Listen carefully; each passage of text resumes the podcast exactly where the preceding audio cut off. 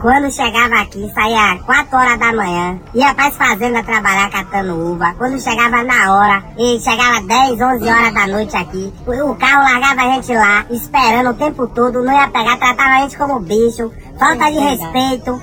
Eles pegavam quem tinha azeda, dava a gente pra comer, dizia vocês têm que comer isso mesmo, porque baiano bom é baiano morto, baiano tem que se mesmo. Olá, eu sou Janaína Oliveira. Este prosa de trabalho começa de forma diferente. Você acabou de ouvir o relato de um dos mais de 200 trabalhadores resgatados de condições análogas às de escravos cerca de uma semana atrás em vinícolas de Bento Gonçalves, no Rio Grande do Sul. Oi, eu sou Rafael Silva. Ao longo desta edição, vamos ouvir mais relatos que são de dar nó na garganta. Além disso, vamos entender como ocorreu o resgate, o que aconteceu com os trabalhadores retirados dessas condições, como o Ministério Público do Trabalho tem agido neste caso, ao lado de outros órgãos, e o que pode acontecer com os responsáveis por submeter essas pessoas a condições degradantes. Fique com a gente. Direitos, cidadania, igualdade, proteção social, segurança, saúde. Esse é o Prosa de Trabalho, o podcast do Ministério Público do Trabalho. Todos os dias a gente amanhece já com o pensamento de ir pra casa, mas não tem como uma pessoa ir pra casa, porque eles, porque eles prendem a gente numa forma que ou a gente fica ou se não quiser ficar vai morrer. A maioria dos trabalhadores resgatados veio da Bahia para trabalhar na colheita da uva em Bento Gonçalves, com promessas de salários superiores a 3 mil reais, além de acomodação e alimentação. Mas ao chegarem lá, a história era outra. Segundo relatos, eles foram submetidos a jornadas exaustivas, recebiam comida imprópria para consumo, só podiam comprar produtos em um único estabelecimento, com desconto salarial e preços elevados, e eram mantidos vinculados ao trabalho por supostas dívidas contraídas com o empregador. Há também denúncias de espancamentos, choques elétricos, tiros de bala de borracha e ataques com spray de pimenta. Parte dessa violência teria sido praticada por supostos policiais. A Corregedoria da Brigada Militar informou que investiga o caso. O resgate aconteceu depois de três trabalhadores procurarem a Polícia Rodoviária Federal dizendo que tinham fugido de um alojamento em que eram mantidos contra sua vontade. Logo após, uma operação resgatou 207 pessoas. De acordo com o Ministério do Trabalho e Emprego, as vinícolas Aurora, Garibaldi e Salton contrataram a Fênix Serviços de Apoio Administrativo, que oferecia a mão de obra. O administrador da empresa chegou a ser preso em flagrante, mas pagou fiança e foi solto. Se a gente quiser sair, quebrar o contrato, você sai sem direito a nada, a nem de trabalhar. sem passagem, sem nada. Então nós é forçado a ficar. A não ficar tem trabalhar mesmo. Tem jeito. contra-cheque é que ele pegou e assinou, fez, obrigou a gente Obrigou a assinar contra-cheque sem ter recebido, pra dizer constar lá que tá recebido, mas não custou um centavo no bolso de ninguém aqui, ó. O Ministério Público do Trabalho participa dessa força-tarefa, que também conta com o Ministério do Trabalho e Emprego, Polícia Rodoviária Federal e Polícia Federal. Quem acompanha a situação dos resgatados na busca por garantia de direitos, pela responsabilização dos empregadores e reparação dos resgatados, é a procuradora do MPT, Ana Lúcia Stumpf. Procuradora, depois do resgate, o MPT primeiramente quis garantir o retorno dos trabalhadores para casa de forma segura. Como isso aconteceu? Foram embarcados então quatro ônibus com os trabalhadores resgatados, ao todo foram 207 trabalhadores, sendo que alguns, cerca de uma dúzia uh, ficaram no Rio Grande do Sul, alguns eram gaúchos e outros optaram por não retornar para a Bahia. Mas a maioria retornou, então, nesses quatro ônibus que seguiram em comboio, escoltados pela PRF uh, do Rio Grande do Sul até o limite com Santa Catarina e, uh, na sequência, seguiriam monitorados pelas demais unidades da PRF. Foi garantido, então, um adiantamento da, das verbas rescisórias em espécie, num valor que eh, consideramos seguro né, para que os trabalhadores pudessem chegar a, aos locais de origem. Participa também desta edição o vice-titular da Coordenadoria Nacional de Erradicação do Trabalho Escravo e Enfrentamento ao Tráfico de Pessoas, a CONAET do MPT, Italvar Medina.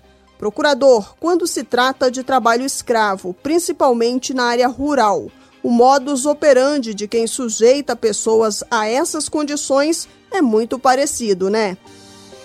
A primeira delas é o trabalho forçado, em que o empregador se utiliza de meios de coerção para impedir ou dificultar o abandono da relação de emprego pelos trabalhadores. Então, ele pode se valer, por exemplo, de agressões, como o uso de choques elétricos e de sprays de pimenta verificar no caso concreto, de ameaças de morte ou agressões dos trabalhadores ou de seus familiares ou conhecidos, da retenção dos documentos ou objetos pessoais dos trabalhadores, da restrição do uso de meios de transporte, de vigilância armada, entre outros mecanismos. A segunda modalidade do trabalho escravo contemporâneo é o trabalho em condições degradantes, que é aquele no qual são negados os direitos mais básicos para a garantia da dignidade do trabalhador, como o direito de ter um alojamento minimamente decente, o direito à água potável, o direito a uma alimentação de qualidade, às vezes o direito à própria remuneração.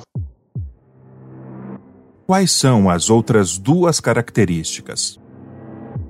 é a servidão por dívidas, em que o empregador leva os trabalhadores a constituírem dívidas crescentes de forma fraudulenta, de modo que todo o salário dos trabalhadores acaba revertendo de volta ao empregador. Uma das formas é, de criar essas dívidas fraudadas, que também se verificou no caso concreto, é o empregador vender aos trabalhadores produtos de suas necessidades a preços superfaturados, pelo fato de não haver outros estabelecimentos comerciais próximos da fazenda, além de cobrar pelo próprio transporte dos trabalhadores, pelos equipamentos de proteção, pelas ferramentas de trabalho. E também temos a jornada exaustiva, que é aquela que seja por sua intensidade ou por sua longa duração, leva ao esgotamento físico dos trabalhadores, à sua completa exaustão, podendo causar a morte ou adoecimentos. Importante lembrar que o trabalho escravo é crime, com pena de reclusão de 2 a 8 anos e multa, além da pena correspondente à violência. Procurador Italvar, neste caso, há uma empresa terceirizada contratada pelas vinícolas essa responsabilidade pode passar para a contratante também? A empresa que contrata a terceirizada tem o dever de fiscalizar o cumprimento dos contratos e a observância plena dos direitos trabalhistas pela terceirizada. Em caso de eventual descumprimento dos direitos trabalhistas pela terceirizada, em uma terceirização lícita, como regra, a responsabilidade da tomadora é subsidiária, ou seja, primeiro se busca responsabilizar a terceirizada pelos pagamentos, e se é, estes não forem saudados por ela, aí é que se responsabiliza a empresa tomadora. Todavia, em casos de terceirização ilícita, como é, e, e, em terceirizações que redundam na prática de crimes, como no caso de trabalho escravo moderno, a responsabilidade de ambas as empresas é solidária. Isso porque o próprio Código Civil estabelece que, em casos de ato ilícito, todos aqueles que contribuíram para o ilícito, seja por sua ação ou omissão, devem ser responsabilizados solidariamente. Depois de garantir o retorno dos trabalhadores para a Bahia, onde a maioria reside, o MPT passou a buscar uma solução para o caso. Audiências com a terceirizada e com as três vinícolas já aconteceram e outras devem ocorrer. Procuradora Ana Lúcia, como têm sido essas reuniões? Realizamos audiência com as três uh, vinícolas que já haviam sido identificadas como tomadoras da mão de obra dos trabalhadores, de alguns dos trabalhadores resgatados na operação realizada no final de semana. As empresas uh, compareceram com ânimo de transacionar, se mostraram interessadas em ouvir as propostas do Ministério Público do Trabalho para a regularização da questão da fiscalização da cadeia produtiva e também compromissos de obrigação de pagar para reparar o dano. Na ocasião foram requisitados documentos eh, com prazo de 10 dias para apresentação e posterior análise pelo Ministério Público do Trabalho. Foi iniciada a apresentação de um TAC. Quais pontos dessa proposta podem ser destacados? O Ministério Público do Trabalho apresentou para a empresa a proposta de termo de ajuste de conduta aditivo, que prevê as obrigações de fazer e não fazer para prevenir que novos casos não aconteçam, com aplicação de multa pelo descumprimento do TAC anterior, previsão de novas multas em valores mais elevados para garantir o efetivo cumprimento das obrigações e também a negociação quanto a indenizações por dano moral individual para cada um dos trabalhadores resgatados. Além do trabalho escravo, outra situação triste. Após o resgate, o vereador Sandro Fantinel, até então filiado do Patriotas de Caxias do Sul, promoveu um discurso xenofóbico contra os baianos. Ele usou a tribuna da Câmara para recomendar que empresários, abre aspas, não contratem mais aquela gente lá de cima, fecha aspas se referindo a trabalhadores vindos da Bahia. Ele também disse para os contratantes, aspas, darem preferência aos trabalhadores da Argentina, que são limpos e corretos. Fecha aspas. Na última quarta-feira, ele foi expulso do partido. O MPT abriu um processo de investigação contra ele. Não respeitava a doença, não respeitava, não respeitava nada. nada. Pra eles nós somos cachorro, nós viemos pra cá pra trabalhar e se matar só. Porque a gente fazia o quê? A gente dava o melhor de nós, que saía de manhã pro trabalho, bem, chegava só voltava só o corpo, porque o espírito ficava lá. Os grupos móveis de fiscalização de trabalho escravo resgataram 2.575 trabalhadores de condições análogas à escravidão em 2022, durante 432 operações realizadas em todo o Brasil. O MPT recebeu 1.973 denúncias sobre o tema no ano passado, um aumento de 39% em relação a 2021. Agora o outro lado, o que dizem os citados. A Aurora afirmou em nota que se solidariza com os trabalhadores e que não compactua com o trabalho escravo. A empresa disse que os profissionais, inclusive terceirizados, recebem alimentação de qualidade e que repassava à empresa contratada cerca de 6 mil reais por trabalhador. A Salton disse que lamenta o ocorrido reconhece que não averiguou em loco as condições de trabalho oferecidas pelo prestador e que a situação é um fato isolado. Afirmou também que vai trabalhar para coibir novos casos. A Garibaldi não respondeu ao nosso contato, mas em nota ao portal G1, a vinícola disse que desconhecia a situação, que vai se manifestar após a elucidação do ocorrido e que possui compromisso com os direitos humanos. A defesa da empresa terceirizada, contratada pelas vinícolas, também não respondeu. Em nota à Rádio Gaúcha, o advogado disse que os graves fatos relatados serão esclarecidos no decorrer do processo judicial. Afirmou também que o empresário envolvido nas acusações é um empreendedor de atuação reconhecida e respeitada e não compactua com desrespeito à legislação. A Brigada Militar foi procurada para comentar as agressões aos trabalhadores feitas por supostos policiais, mas não respondeu até o fechamento do Prosa. O vereador Sandro Fantinel também foi procurado, mas não respondeu.